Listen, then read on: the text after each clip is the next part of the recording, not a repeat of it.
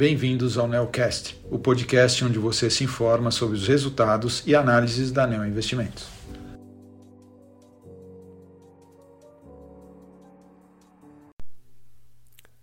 Olá, meu nome é Guilherme Camacho, sou um dos gestores da estratégia de ações long and short da Neo Investimentos e estou aqui para comentar o desempenho do fundo Neo Argo Long Short no mês de janeiro o fundo rendeu menos 0,70% em comparação com um retorno positivo de mais 0,97% do CDI no mês.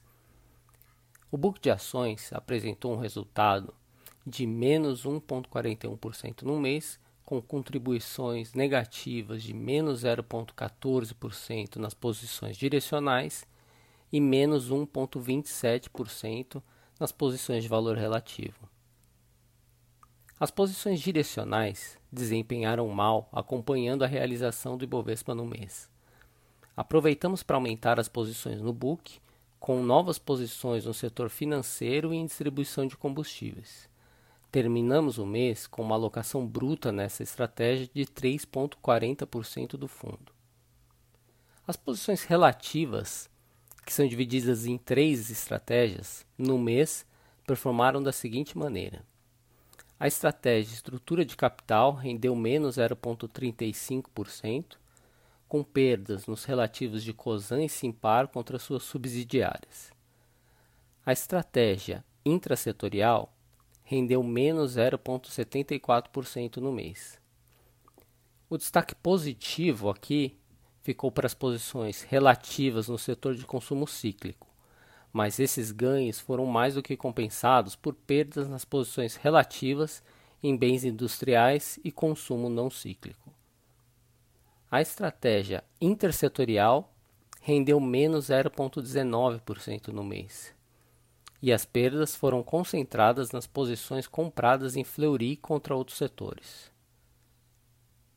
Em janeiro, voltamos a aumentar posições direcionais e relativas no setor financeiro, com a compra de Itaú para ambas as estratégias. Somos da opinião que em 2024 o ambiente para os bancos de varejo será melhor e a percepção de risco por parte dos investidores deve diminuir. O ano de 2023 foi marcado por uma série de fatores que impactaram os resultados dos bancos e aumentaram a percepção de risco no setor. Este ano, esperamos uma reversão do que ocorreu em 2023.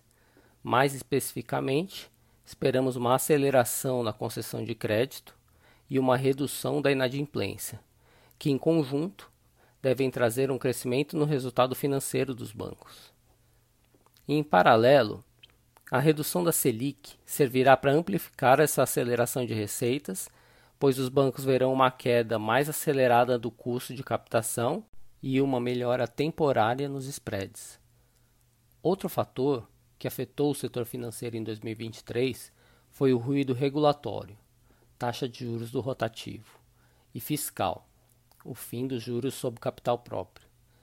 Esses assuntos não devem voltar à agenda de forma tão intensa em 2024.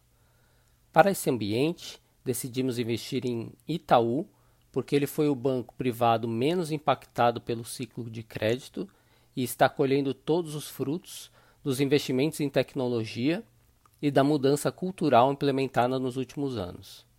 O Itaú está numa posição única para se aproveitar dessa melhora de ambiente operacional. Por fim, ele está negociando a múltiplos relativamente descontados e, além da expansão de resultados, pode passar por um re-rate. Assim, esses foram os destaques do mês de janeiro para qualquer dúvida adicional, entre em contato com a área de relação com investidores da ANEL. Agradeço a atenção de todos e até o mês que vem.